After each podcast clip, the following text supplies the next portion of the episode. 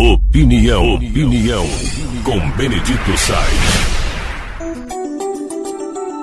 Nós temos na história brasileira várias pessoas, várias pessoas que se tornaram mestres, mesmo com o mundo soprando contra a vida deles em tempos diferentes.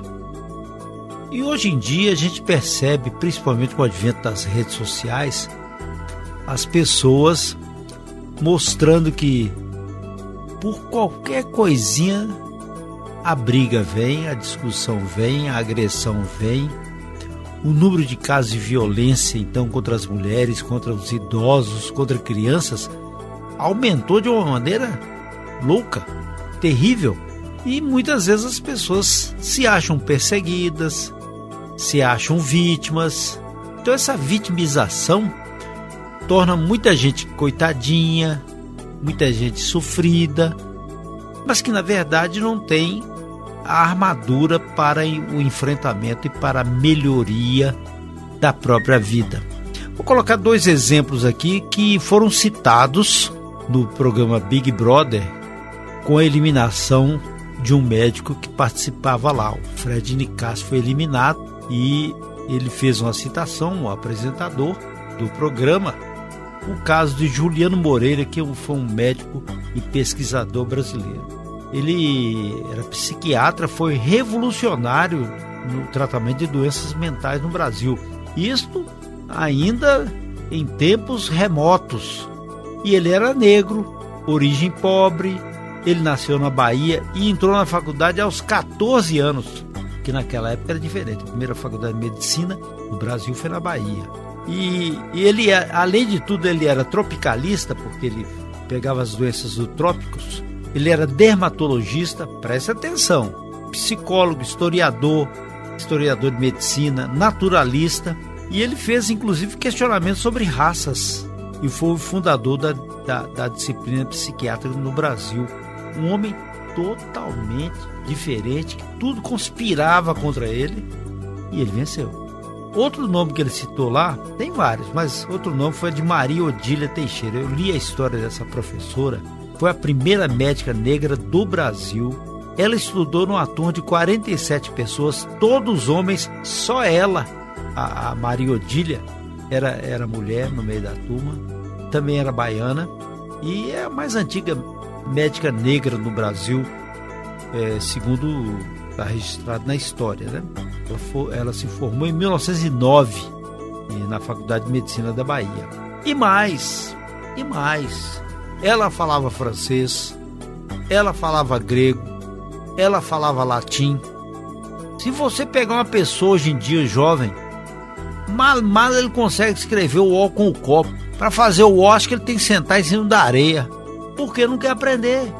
Acha que tudo tem que chegar pertinho dele sem que haja uma formação para esse enfrentamento. Agora preste atenção, uma mulher que se formou em 1909, pobre, negra, a, a, a escravidão tinha sido banida em 1888, pouco tempo depois ela já tinha essa visão libertária. E mais, depois que ela se formou em medicina, ela foi aprender a dar aula, ser professora e se tornou professora na Faculdade de Medicina. Então, como é que uma pessoa dessa, naquela época, tudo conspirando contra, e a gente pode citar vários, vários e vários abolicionistas, gente que sofria perseguição, gente que foi escrava e se tornou libertário, pessoas que nasceram no nada e se tornaram autodidatas.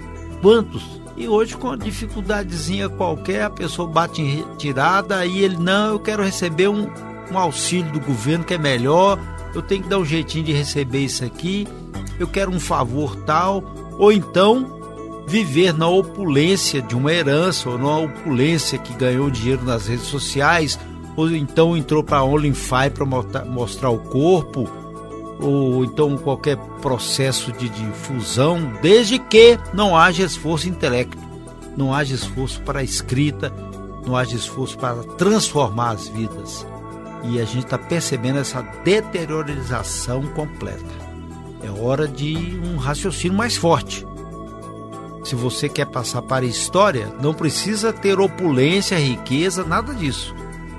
Mas pelo menos escrever uma história, ter uma letra para contar para os seus filhos, seus netos, e também, da mesma forma, ter uma participação social, como hoje estão exigindo nos currículos. Eles perguntam para você: o que, que você faz na sua casa? Você ajuda sua mãe? Você trabalha em alguma instituição filantrópica? Você ajuda lá no asilo? Você ajuda na, na, no hospital do câncer? O que, que você faz? Você trabalha na associação para atender as pessoas necessitadas? Você distribui é, marmitas quentinhas durante a madrugada? O que, que você faz?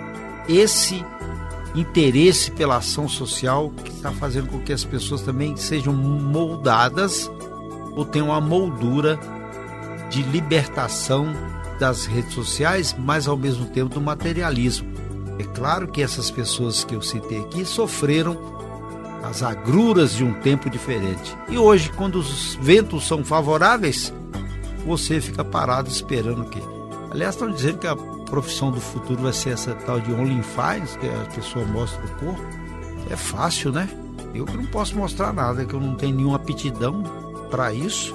Além do mais, ninguém iria comprar uma fotografia dos meus pés.